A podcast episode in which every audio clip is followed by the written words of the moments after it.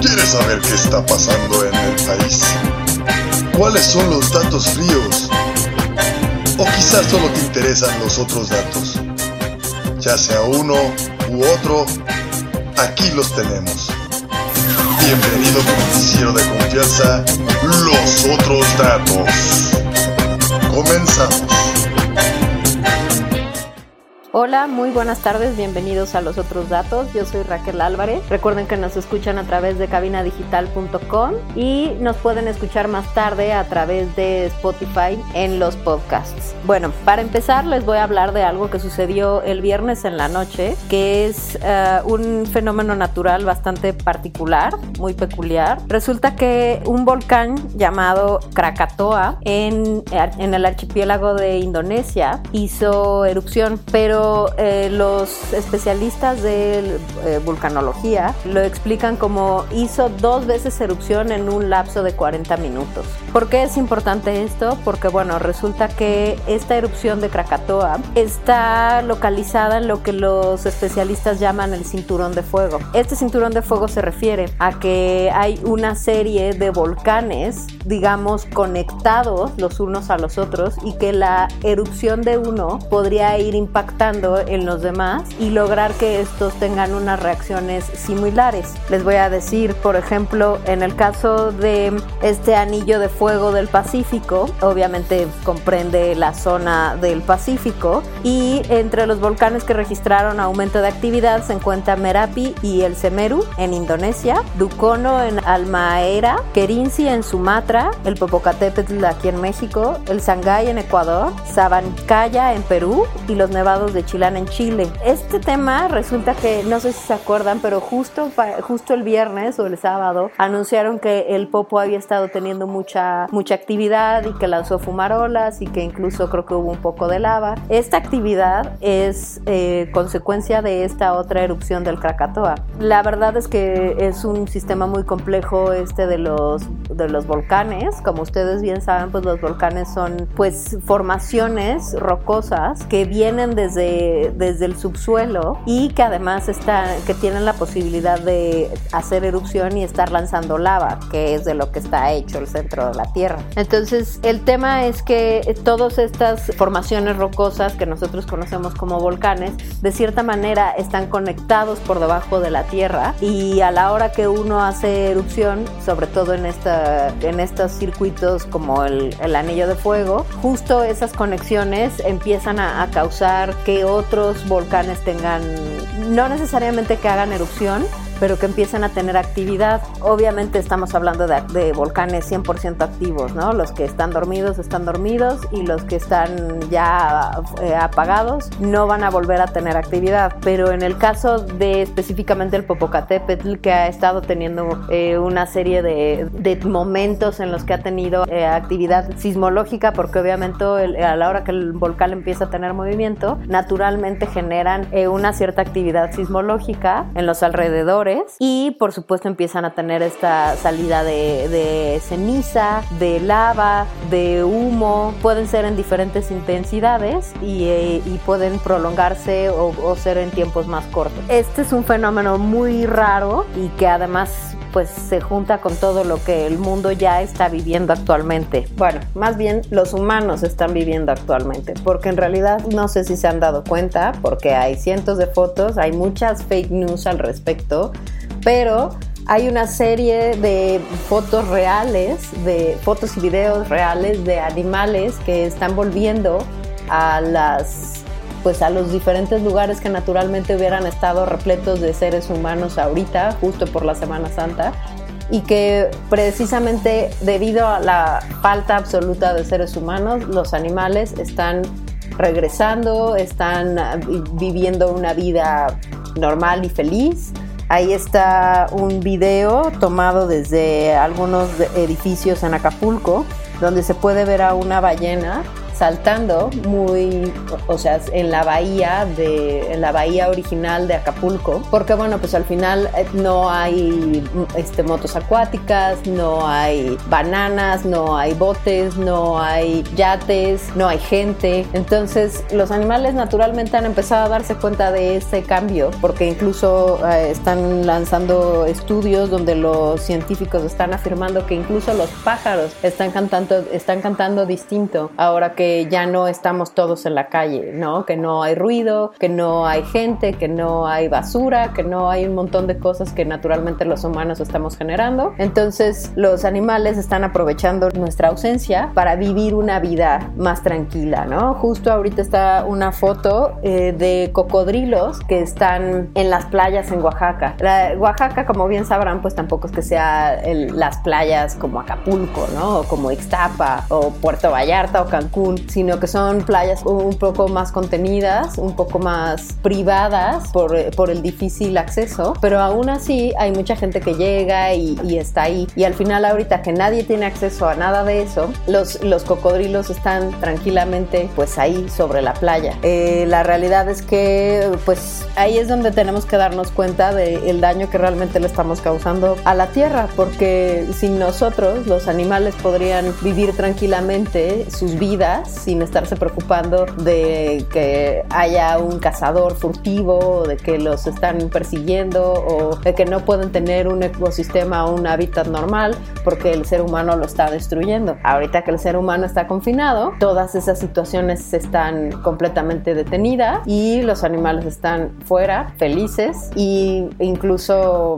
pues como que hay obviamente menos contaminación. Justo ahí están diciendo que gracias al confinamiento que la India puso sobre sus habitantes, desde un cierto punto de la India, claro, se puede ver eh, los montes Himalaya, que no habían podido ver durante varias décadas debido a, a los altos niveles de contaminación. Entonces imagínense de lo que se está hablando. Por ejemplo, también hicieron unas fotografías espaciales donde, sobre China, donde se notaba la disminución brutal de contaminación en las zonas donde estaba el confinamiento, las zonas de confinamiento más fuerte. Eh, la contaminación había casi todos los países occidentales están confinados en una gran mayoría y todavía una buena parte de Asia está confinada también. Entonces los niveles de contaminación disminuyen, los animales están afuera y no hay este mundo de destrucción provocada por el ser humano. Creo que este es un muy buen momento para que tanto nosotros, la gente de a pie, como los gobiernos, se den cuenta realmente de lo necesario e indispensable que es terminemos con este mundo ultraconsumista y nos volquemos hacia las energías renovables, hacia las energías limpias, hacia la producción no masiva de absolutamente todo Creo que no hay mejor ejemplo de la disminución de la contaminación como lo que está sucediendo ahorita. Oigan, y hablando de consumo absolutamente innecesario y de cero sentido común, durante el jueves y el viernes de Semana Santa la gente abarrotó la Viga y la Nueva Viga. Para quienes no sepan, esos son los mercados principales. La, la Viga era el original y la Nueva Viga está dentro de la central de abastos en Iztapalapa, donde se vende el pescado, bueno, pescados y mariscos del mejor precio, donde se consigue de todo. Obviamente, todo lo, todo lo del consumo de mercados está ahorita limitado justo por el tema del el COVID, pero bueno, a la gente aquí en México o no le interesa o cree que porque Semana Santa están libres de contagio o vaya esto a saber, pero el lugar estaba abarrotado, obviamente sin ninguna medida de protección, niños, adultos, adultos mayores, obviamente nada de cubrebocas, nada de sana distancia ni absolutamente nada. El lugar abarrotado. Es increíble que a estas alturas la gente siga sin darse cuenta de lo peligroso que es estar haciendo esto. Y además, lo peor de todo es que si esta gente no se da cuenta de que tiene que realmente estar en su casa, entonces vamos a tener que estar todavía mucho más tiempo en cuarentena para que podamos disminuir o finalmente deshacernos del virus. No sé por qué este concepto es tan increíblemente difícil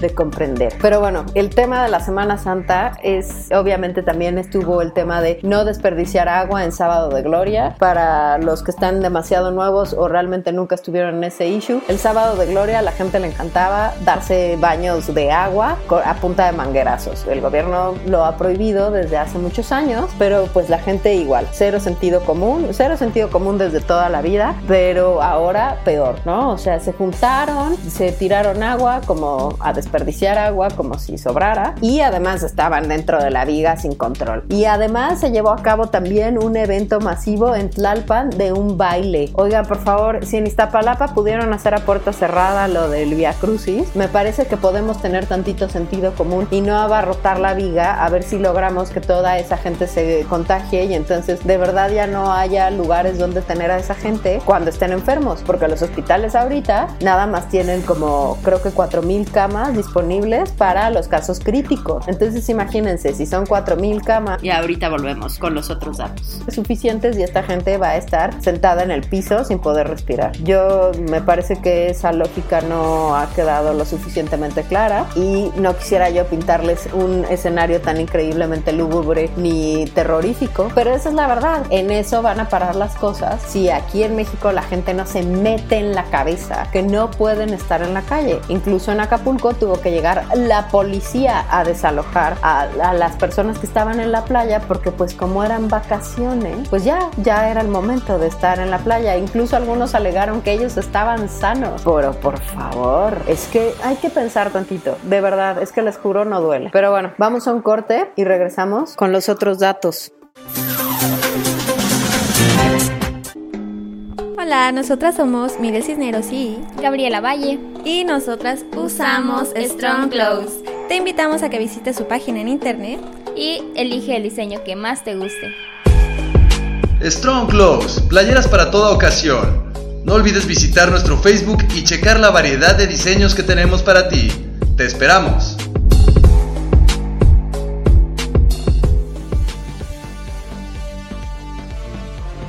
En Cabina Digital tenemos una gran variedad de programas de interés para ti. Tenemos desde terror, salseo, sexualidad y entretenimiento. Sintonízanos todos los días. Revisa el menú en cabinadigital.com y no te pierdas ninguno. Cabina Digital, lo que te interesa escuchar.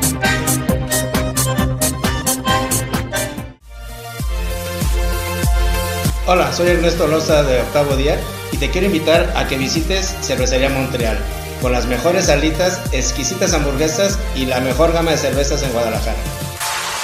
Cervecería Montreal, Casa Fuerte número 28, Interior 13 y 14. Aquí te esperamos. Regresamos a tu noticiero de confianza, Los Otros Datos por cabinadigital.com.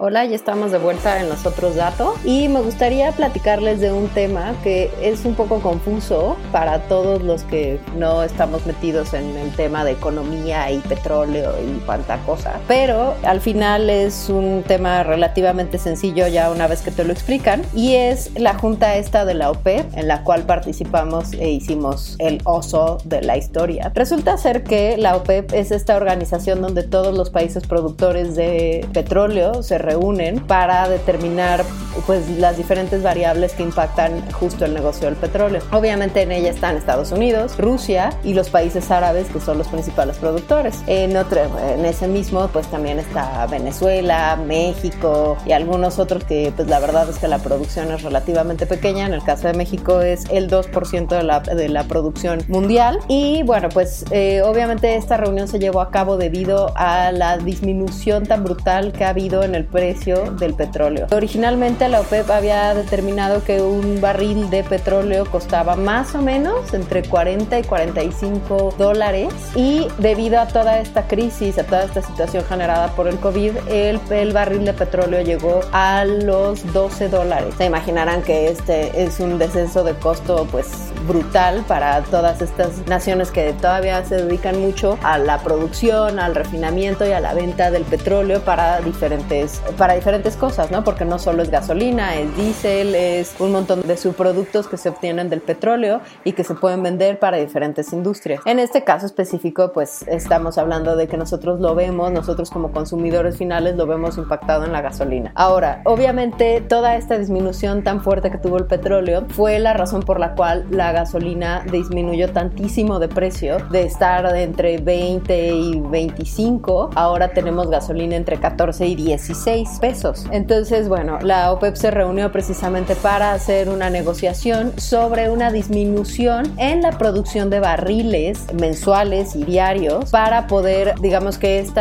exceso de producción que no está em, acompañado de una alta demanda, sino al contrario, la demanda ha disminuido considerablemente, entonces la, producción es tanta que hay una sobreproducción y nadie está consumiendo nada de eso. Entonces, ese es el problema, esa es una de las razones principales por las cuales bajó tanto el precio del petróleo. Y en, en esta reunión, precisamente se pusieron a hablar de cómo podrían lograr que no hubiera esta sobreproducción y que, bueno, se consuma lo que hay. Bueno, el resultado es disminuir la producción. A ver, estamos hablando de que México apenas produce el 2% de petróleo del mundo. Es nada nada. Y además el, el, producto que conseguimos nosotros tampoco es de muy buena calidad. Generalmente es ahí un crudo bastante que tienen que refinar un montón y que además pues no se puede refinar aquí. Incluso aquí en México es, es mucho más caro obtener el petróleo que refinarlo y venderlo. Entonces incluso estamos pagando por extraer el petróleo, lo cual es absurdo a todos los niveles. No debería haber ese, ese sobrecosto o ese pago en exceso por una actividad que se supone nosotros deberíamos tener por ser un país productor. Pero bueno, México produce diariamente 1.8 millones de barriles al día. Estamos hablando de que Emiratos Árabes Unidos y Rusia y toda esa gente pueden producir 10 millones de barriles al día. Entonces, imagínense la diferencia tan brutal que hay. Ok, entonces va nuestra nunca bien aplaudida secretaria de Energía, Rocío Nale, a esta junta con toda esta, con todas estas personas que se dedican al negocio del petróleo y quiere irles a contar que no, que no es cierto, que México no produce eh, eh, un millón ochocientos, sino que produce un millón novecientos y que entonces no puede producir menos. Para empezar, le quiso ver la cara a la gente que se dedica a eso. Imagínense, por favor, imagínense, por favor, querer verle la cara a los árabes, a los rusos, a los gringos, a toda esta banda. Y después emperrarse en que no se puede producir menos.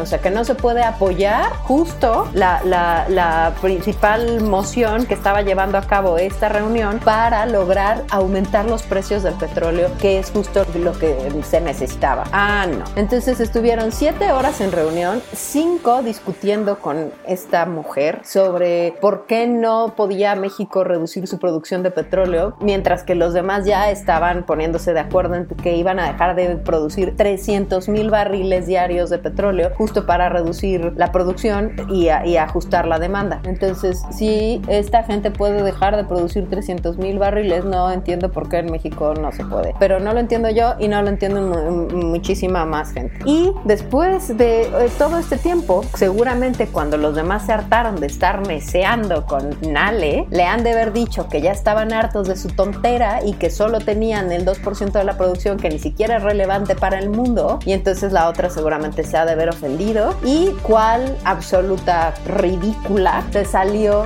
de la reunión y no volvió. O sea, imagínense el grado de ignorancia y de ineptitud tan grande para ir, querer verles la cara y cuando no se la pudieron ver, pues entonces se largan. Y al final se decidió lo que se había estado negociando, reducir la producción petrolera. Y lo peor de todo es que entonces ahora Estados Unidos se está haciendo cargo de tomar esos barriles que no, que México debería estar reduciendo y los va a reducir a Estados Unidos. Obviamente, en esta negociación de palabra, Estados Unidos va a cobrarle a México esa, esa reducción de producción. Entonces, no solo estamos eh, produciendo cosas que nadie va a consumir, sino que además de todo vamos a terminar pagando a Estados Unidos por un producto por el que ya pagamos para extraer. O sea, se pueden dar cuenta de la clase de absurdo en el que nos fuimos a meter porque tenemos un gabinete que no entiende absolutamente nada ni para qué están sentados en las sillas en donde los pusieron. O sea, digo, más allá de que el presidente está en el mismo lugar en la misma posición que todo el gabinete. Pero bueno, entonces estamos en esta posición magnífica donde Estados Unidos va a reducir más su, su producción de petróleo para suplir los tres barriles que México tendría que haber dejado de producir porque es, un, es proporcional al, al grado de producción. Pero aún así, pues es una negociación que se tiene que hacer en, esta, en estas reuniones con estas asociaciones a las cuales México pertenece. Pero bueno, pues ahí está eh, el magnífico ejemplo de cómo no se deben hacer las cosas, porque después salió el presidente y el secretario de Relaciones Exteriores a decir que se había hecho un trabajo perfecto y maravilloso en la negociación de la soberanía nacional. Dios mío, es como para morir. Y además, Rocío Nale hoy tuvo a bien salir a agradecer a los miembros de la OPEP sobre la negociación que habían, que habían tenido. O sea, se estaba burlando de esta gente, además de todo. O sea, además de hacer este ridículo internacional de no tengo ni idea de lo que está pasando y soy una retrasada mental que nada más vino a hacer el ridículo y a decir absurdeces y a quererle ver la jeta a los demás. Además de todo, me voy a burlar de ellos agradeciéndoles por la negociación fantástica. Y luego todavía sale López Obrador a decir que él fue el que le habló a Trump para decirle que, no, que nos apoyara reduciendo su producción. Oigan, ¿qué no les parece tantito obvio que la cosa fue al revés? Que más bien lo que pasó es que Trump le habló a nuestro compadre y le dijo, oye, las cosas van a pasar así y, y lo vamos a solucionar de esta manera porque no puede ser lo que está pasando. ¿De verdad? ¿De verdad esto es lo que queremos? ¿Un gobierno que no tiene control sobre absolutamente nada? Todo mundo quejándose de no, la, el, el, respeto a la soberanía. ¿Qué soberanía? Si además ahora le vamos a deber hasta la vida a, a Trump por no ser capaces de tener una, una persona digna en la, en la Secretaría de Energía que pudiera negociar con esta gente de manera inteligente y capaz. Vean nada más en lo que va a parar todo por no tener gente capaz. Este es el truco de toda la cuarta transformación. Absolutamente incapaces, absolutamente indolentes, absolutamente ineptos. Pero bueno, hay muchas más noticias al respecto de las cosas maravillosas que suceden en México, así que vamos a un corte y regresamos con los otros datos. Hola, yo soy César Valdovinos de la tía Sam y su vaca roja. Te invito a pasar a Cervecería Montreal y disfrutar la variedad de alitas y las hamburguesas.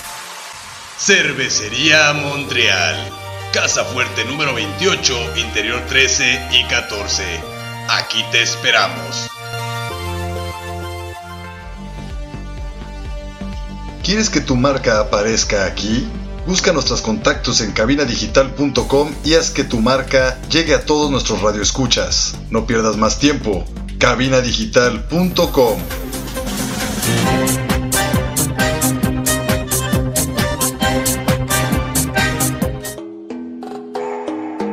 Hola, soy Ernesto Loza de Octavo Día. Te quiero recomendar Strong Clothes, la mejor opción para esta primavera y verano. Es Strong Clothes. Strong Clothes, playeras para toda ocasión. No olvides visitar nuestro Facebook y checar la variedad de diseños que tenemos para ti. Te esperamos.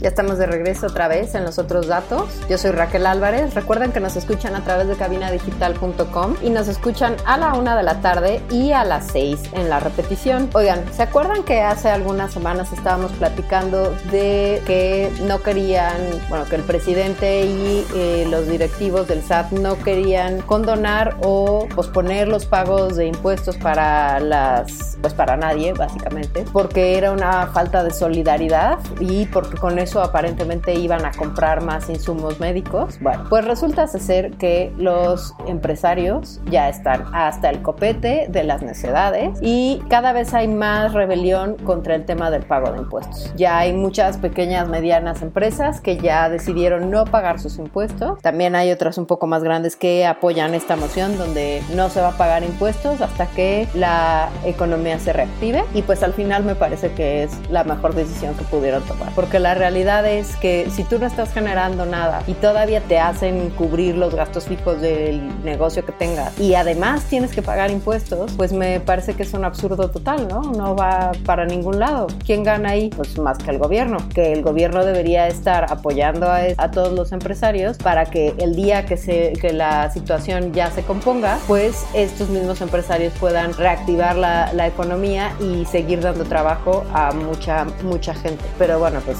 me parece que esto no es visible ante los ojos del gobierno y yo creo que va a ser mucho más visible cuando no tengan impuestos de dónde sacar dinero. Pero bueno, así está la cosa. También hay un reclamo bastante fuerte al gobernador de Morelos, Cuauhtémoc Blanco, porque hizo un comercial. Tuvieron que montar un hospital eh, de estos temporales para que Cuauhtémoc pudiera hacer uno de sus comerciales y después desmontarlo. La, el montaje este fantástico creo que costó casi 10 millones de pesos, dinero que se pudo haber destinado precisamente a insumos de salud y a apoyar a algunos hospitales para que la situación mejorara, pero no, se gastó en montar un hospital fake para un anuncio de Cuauhtémoc Blanco. Obviamente los empresarios locales de Morelos ya también están un poco hartos y están empezando a tomar algunas decisiones para mejorar la situación de manera unilateral. Esto pues me parece que es una reacción obvia ante la falta total de,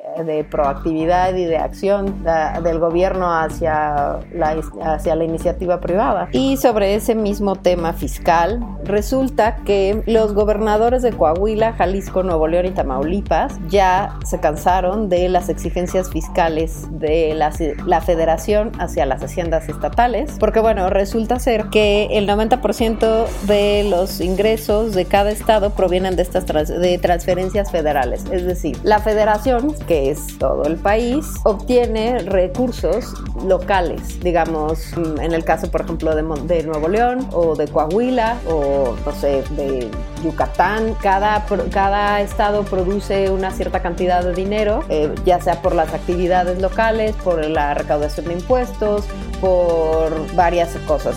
Entonces cada estado recauda cierta cantidad de dinero y ese dinero, una, una porción de ese dinero se, se envía a la federación y a partir de la federación se distribuye hacia los estados de, de manera pues no asimétrica ni igual ni nada. El problema es que estos estados son de los que tienen mayor producción y mayor generación de eh, Producto Interno Bruto, por ende mayor producción de dinero. Entonces estos, estos gobernadores finalmente decidieron que necesitan que se haga una revisión del pacto fiscal que se tiene justamente para esta distribución del dinero que, se que generan los diferentes estados. Ahora, por ejemplo, muchos estados tienen administraciones fiscales muy débiles y deudas elevadas. Entonces, obviamente se quedan sin recursos para afrontar la pandemia la, el, y entonces la federación les reparte a ellos más dinero y entonces los que están generando sin control pues no reciben, no reciben de manera equitativa lo que deberían, sino que todo el recurso se va a los otros que no están produciendo lo que en la misma cantidad. Entonces el, el gobernador de Jalisco fue el primero que se pronunció a favor de la revisión del,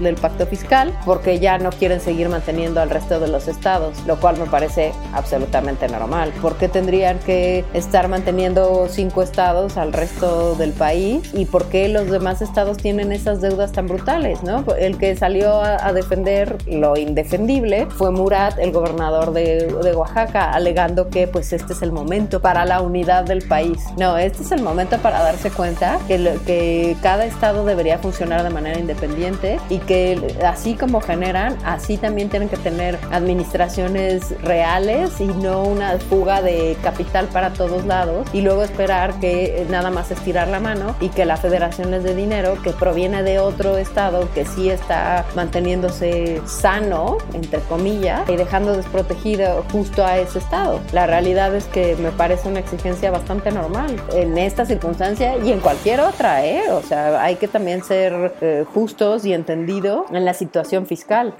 tanto a nivel eh, microeconómico eh, y a nivel país. Se podrán imaginar que el dirigente nacional de Morena, Alfonso Ramírez Cuellar, ya se pronunció en contra de la revisión del pacto fiscal federal porque bueno, pues obviamente están mencionando que, que los gobernadores que se están pronunciando a favor de la negociación eh, no están midiendo las consecuencias que se pueden que se pueden desatar en el país al promover una lucha entre los estados de la federación. A ver, perdón, pero yo no creo que aquí nadie esté, o sea, todo el mundo entiende que tiene que debemos ser unidos y que la situación del país no es la mejor y lo que sea, pero al final la realidad es que ¿por qué unos estados mantienen a otros? O sea, ¿por qué? ¿Por, ¿por qué permiten que haya estados como Oaxaca y Chiapas donde no se produce lo suficiente, donde no se está generando suficiente dinero, donde hay tantas faltas a nivel educativo, a nivel salud, a nivel industrial? O sea, ¿por qué permiten que haya estas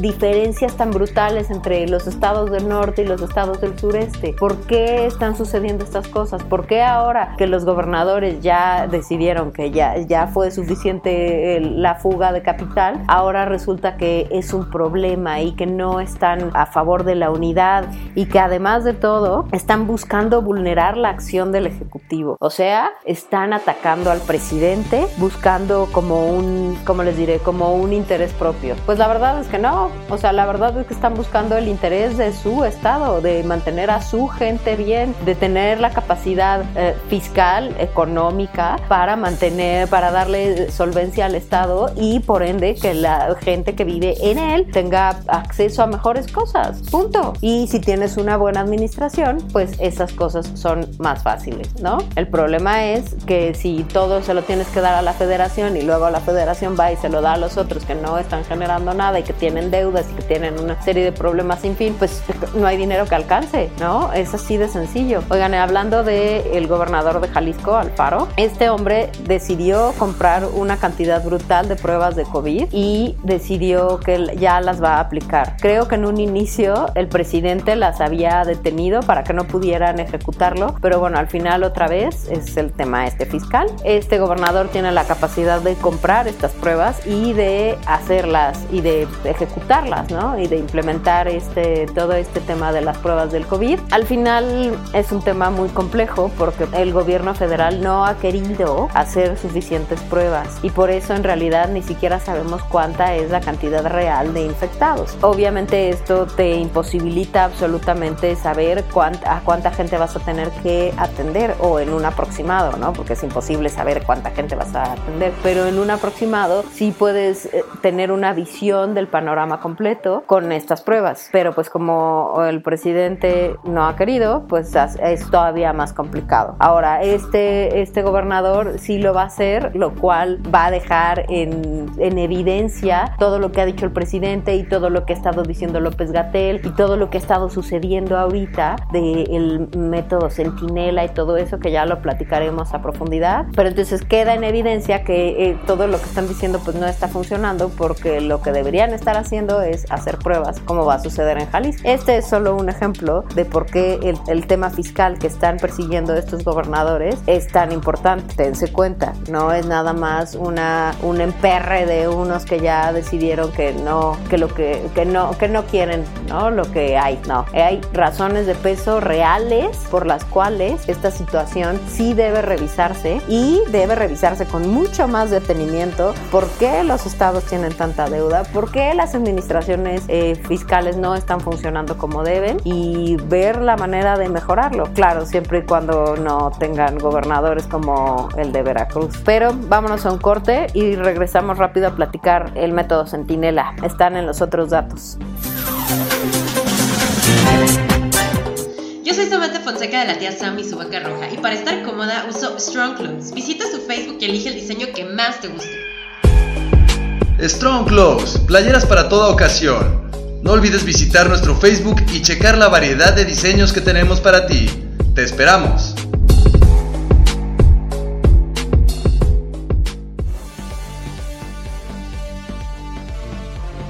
En Cabina Digital tenemos una gran variedad de programas de interés para ti. Tenemos desde terror, salseo, sexualidad y entretenimiento. Sintonízanos todos los días. Revisa el menú en cabinadigital.com y no te pierdas ninguno. Cabina Digital, lo que te interesa escuchar.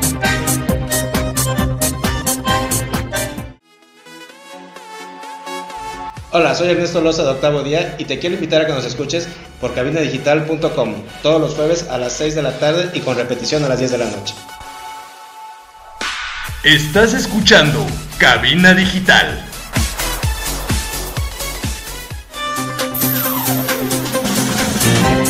Pues ya estamos aquí de vuelta otra vez en los otros datos. Y antes de que vayamos al tema del método Centinela, les voy a dar los datos de cómo vamos con el COVID en este momento. Eh, se han confirmado 1.846.963 casos, 555.398 casos confirmados en Estados Unidos, 166.831 en España, 156.363 en Italia y, en un, y con un total de 114.101 muertes, 19.899 en Italia, 17.209 en España y 14.393 en Francia. Estos son los datos hasta el día de hoy. Recuerden que estamos tomando estos datos de un tracker especial de la Universidad y el Hospital John Hopkins que lleva todo el, el acumulativo de todos estos casos confirmados, de las pruebas que se han hecho, de los casos que se han recuperado. Es muy importante llevar estos datos porque podríamos estar como aquí en México con el método Centinela. Resulta ser que este método Centinela es eh, un método que se usa acorde a Hugo López Gatel desde el 2006 en los casos de influenza o que tengan que ver con problemas respiratorios. Entonces, este proceso se es estandarizado y se ha ido calibrando para mejorar la capacidad. Resulta que el, digamos, el método este Centinela es que se hacen estimaciones sobre los casos reales y se multiplican por un, cierto factor. Entonces, en el caso de México, en el, día, el día 10 de abril, habían 3.441 casos y se multiplicó por el factor 8.2, lo cual daría en total que en realidad hay 28.216 mexicanos realmente contagiados con el virus del COVID. O sea, para este punto ya debemos ir pues por arriba de los 30.000. O sea, ¿cómo? No pueden estar utilizando este método para determinar esto, porque incluso hoy también se mencionó ya que el call center del IMSS ya recibió más de mil llamadas con personas que pues podrían resultar sospechosas o que en realidad sí tienen el, el virus por los síntomas que están demostrando. Entonces estamos cada vez más cerca de la fase 3 que es el contagio comunitario, que es la peor de las fases y resulta que este tipo está tomando el método centinela que de que con una aproximación o un estimado de cuánta gente en realidad sí está infectada. Entonces, los, los datos que estamos leyendo de, ah, es que nada más tenemos 4.661 casos, ¿no? O sea, 4.661 confirmados con 296 muertos. Pero si tomamos el tema este del método Centinela y lo multiplicamos por 8.2, pues miren, aquí está. 4.661 por 8.2, en realidad estamos hablando de 38.220 personas infectadas y pues me parece que el factor aplica también para la gente que está falleciendo de esto, ¿no? Entonces son 296 por 8.2, entonces estamos hablando de 2.427 fallecidos. ¿Cómo nadie está hablando de esto? ¿Por qué el factor 8.2 nada más impacta en los contagiados y no en las muertes? ¿Dónde se está atendiendo toda esta gente? ¿Por qué estamos tomando el método Centinela y no el método de hacer las pruebas? Como debería hacerse, como debería estar sucediendo. Si nada más estamos hablando de que hay, y además estas mediciones nada más están tomando de las 26 mil unidades de salud del gobierno, o sea, sector salud, IMSS e ISTE. Vaya usted a saber cuánta gente más realmente sí esté contagiada. Y el problema es que, es, o sea, imagínense la gravedad de la situación. Aquí estamos diciendo que ah, oficialmente, o sea, son 4.600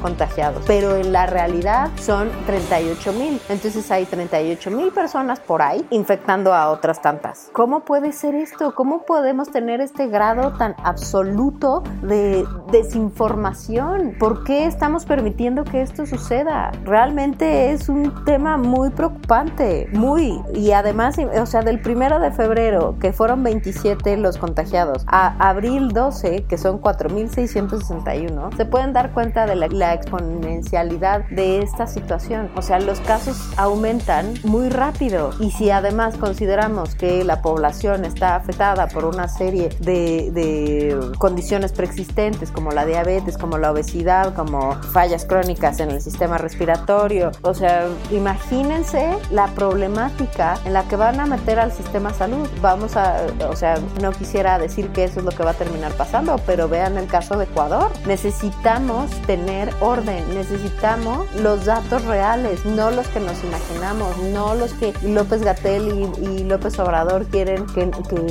quieren decir como oficiales. Necesitamos las cifras reales. El sector salud necesita las cifras reales. No podemos andar por la vida en la suposición del método centinela. Pero bueno, ahora que ya están enterados de cómo se están midiendo las cosas aquí, eh, también podemos hablar de cómo hacer un área segura para cuando tienes que salir por lo que sea, porque tienes que ir al doctor, porque tienes que ir a comprar cosas.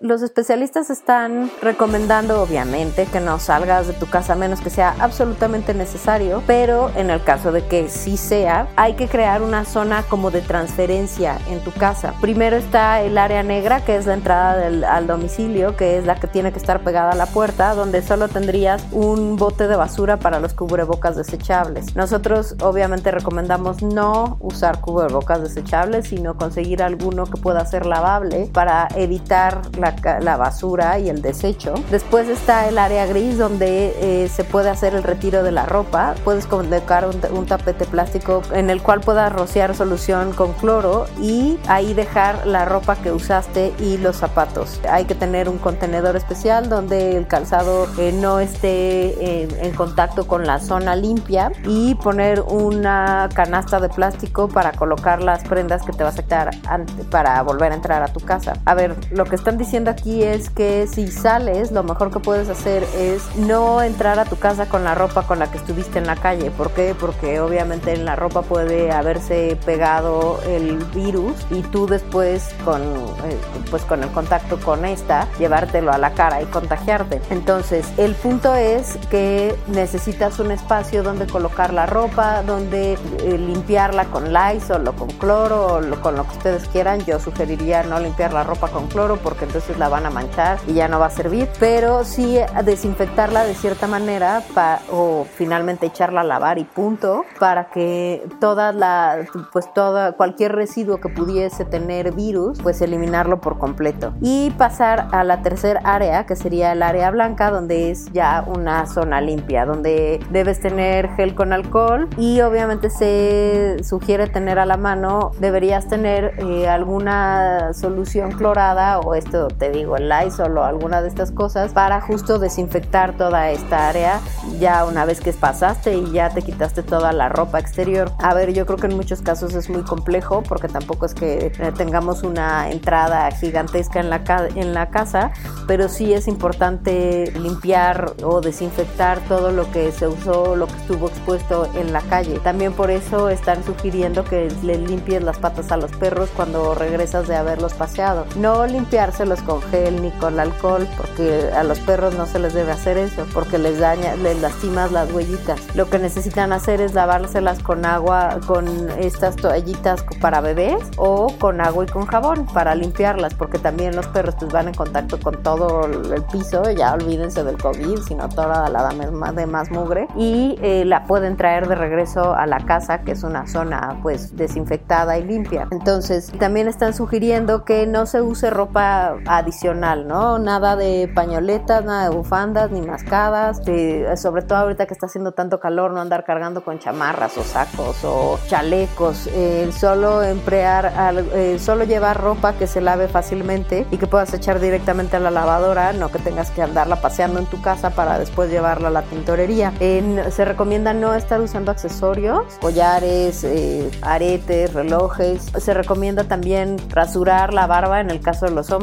o barba y bigote y llevarlos, llevar el, pelo recogido o corto. también es importante usar calcetas o calcetines y usar el cubreboca, pero una vez que ya te lo hayas puesto, no estarlo agarrando, nada de que ah, me lo subo, me lo bajo, me lo quito, me lo vuelvo a acomodar, sobre todo no estarlo agarrando del frente, porque pues esa es la parte que está más en contacto con pues, la gente que te está hablando y todas estas cosas, si lo estás moviendo y lo estás manipulando, pues otra vez estás en riesgo de llevarte el virus a la cara una vez que te hayas que hayas estado manipulando este cubrebocas. Hay que utilizar zapatos que sean impermeables o que tengan eh, o que puedan ser rociados con estas sustancias para desinfección y que te los puedas poner fácilmente, quitar y poner fácilmente. Se recomienda no estar usando sandalias ni zapatos de tacón o de tela. Hay que estarse lavando las manos frecuentemente, que bueno, esta es una recomendación desde el inicio de toda esta situación. Hay que estarse lavando las manos con frecuencia durante 20 segundos. Hay que, y si no se puede lavar las manos, hay que utilizar gel antibacterial. Y es importante, eh, si todo lo que puedes tocar o todo lo que puedas hacer, digamos, con los codos, ya sea tocar botones de elevadores o abrir puertas eh, en baños públicos o cerrar llaves,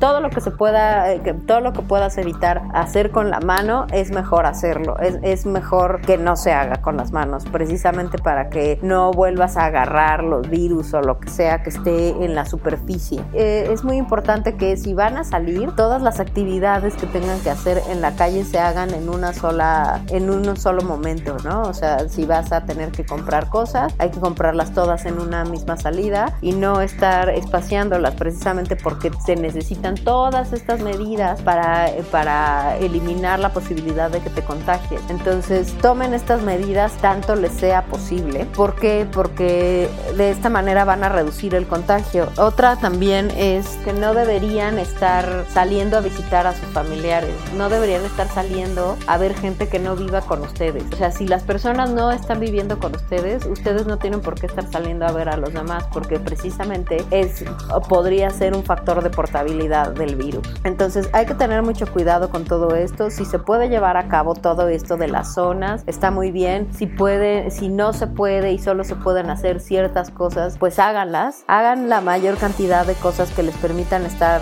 seguros y limpios y desinfectados y que todas sus áreas estén igual para eliminar la factibilidad de contagio en la medida de lo posible. En la próxima edición de los otros datos tendremos algunos consejos para mantenerse sano y mantener una alimentación sana durante este tiempo de contingencia y cuarentena para que dejen de preocuparse tanto por todo lo que están comiendo por no poder salir. Mientras tanto, los dejo y nos escuchamos el próximo lunes. Muchas gracias, yo soy Raquel y estos fueron los otros datos.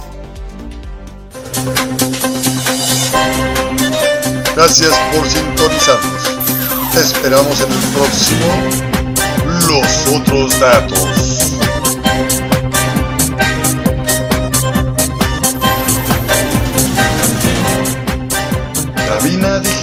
Lo que te interesa escuchar.